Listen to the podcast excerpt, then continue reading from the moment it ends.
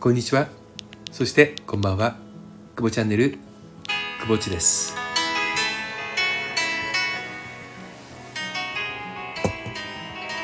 今日はねえバックに、えー私が中学校の時にね中学校だったと思うんですが、えー聞いていたシカゴのね、えー素直になれなくてえ Hard to say I'm sorry これの2007年のリマスタード版をねちょっと流させていただいておりますけれども。やっぱり曲っていうのはねこのどこで聴かせるかって作り手のセンスもありますけども私はね特にこの洋楽の場合は放題の付け方。これはねかなりポイントだと思います。例えば今お聞きいただいたねこのシカゴの「Hard to say I'm sorry」ねこれを素直になれなくてって訳したセンスは素晴らしいと思いますしうん。あの放題をつける時に失敗した例もあるかと思います。特にあの映画なんかはね、えー現代の方が良かったねというのもあれば現代はあの元々のね原作のタイトルは非常にシンプルなのに放題に訳す時にねとっても素敵なねネーミングになったものも多々ありますよね。うん、これはやはり何が大事かっていうとやはり、えー音響きだと思うんですよ。うん、耳にスーッと入ってくるかどうかでそれがメロディーラインや映像と違和感なくね、えー響く相手に対して響くことができるか響かせることができるかこれはね本当にあのセンス問われるお仕事だなと思います。私自身はそういったセンスがねあの全く持ってないのでタイトルをつけるとかねあとはそうですね、えーまあ、メーカーさんであれば商品名をつけるであるとかね、うん、あとは店名をつけるとか、えーメニュー名をつけるとかねあとはキャッチコピー、えーセールスコピーあとはホームページでいうとこの LP を作る時っていうのはね少ない文字でねで相手に印象づけなきゃいけない。これはね本当に素晴らしい、えーお仕事だと思います。ここをね悪用している方もねあのいらっしゃるとは思いますけれどもあの本来の目的っていうのはね純粋にその嘘嘘偽りなく相手にねまだ見てない人や聞いてない人食べてない人にどういったものかなってこうワクワクさせるものだと思うんですよね。それが目で入ってくる情報とプラス音に出してきた時に耳に入ってくる情報これが素晴らしい相関関係になるともう期待がね煽られるわけですよね。うん、そういった意味では本当にこの世の中はね目で見た情報っていうのは本当に多いですけれども実は目で見ただけでなく耳に入れる情報というものも合わせてね意識されるとすごくいいんではないかなと思います。うん、この音というね、あのーまあ、ワークショップを作ったことによあの作ったことに関してここ最近ずっと音や声に関する内容をお届けしているんですけれども、うんえー小さい頃にね本を読むっていう習慣があったかと思うんですよ。えー声に出して読む。ね、えー声に出すことによって文字を目で追いながら口に出して耳に入れるっていうね五感のうち2つも使うわけですよね。うん、でこれがね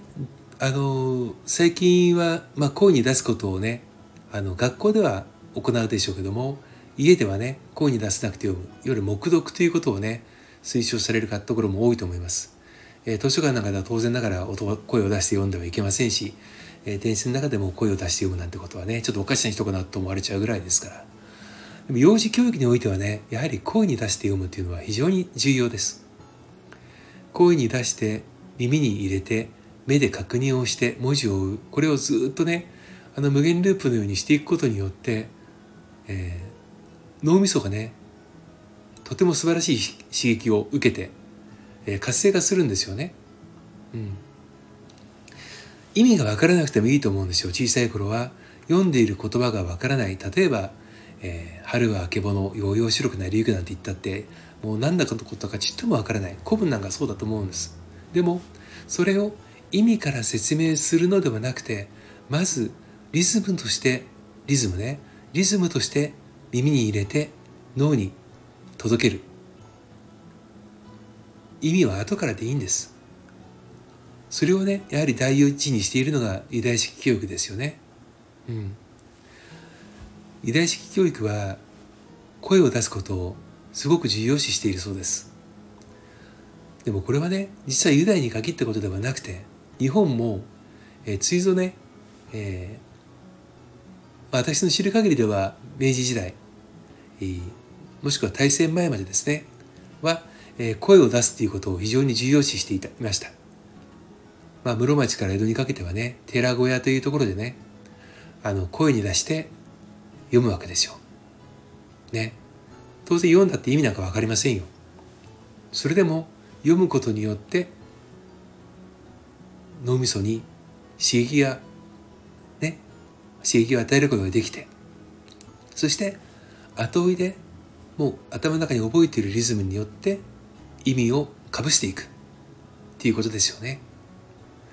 どうもねやはりその日本は英語教育もそうですけれどもあの理屈から入りやすいなと思ってます。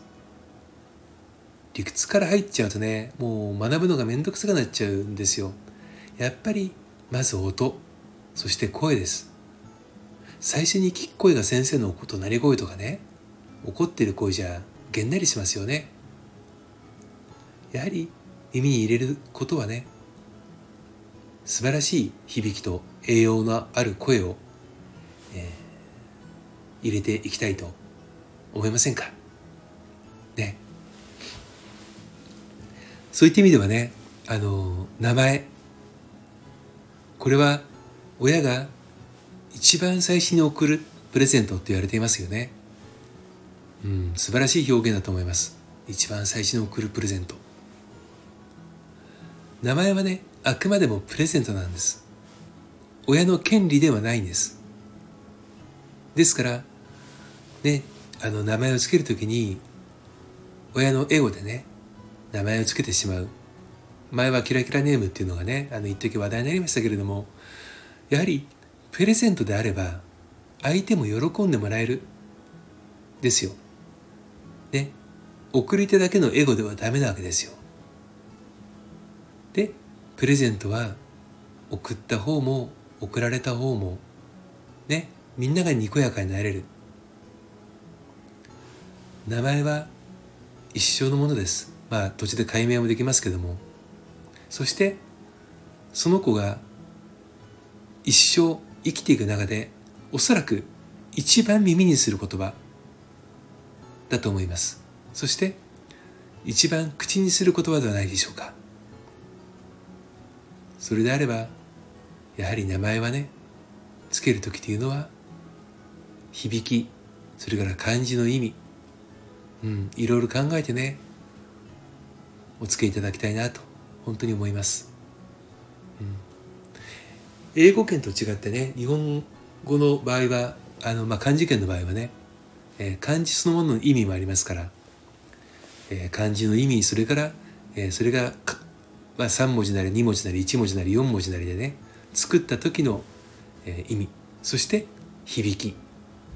えー、これほどいろいろな思いが込めれるものっていうのを最初にねプレゼントができるというのはこれは本当に感謝だと思います。感謝の言葉を口に出してみる。ありがとうございます。ありがとう。ありがとう。響きによって伝わる印象も変わりますよね。身近な人であればあるほどなかなか素直には言えませんが感謝の気持ちを伝えるということは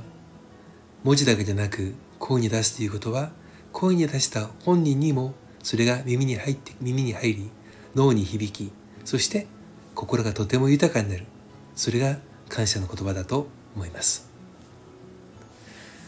今日も最後までお聴きいただきありがとうございました。それではまた久保地でした。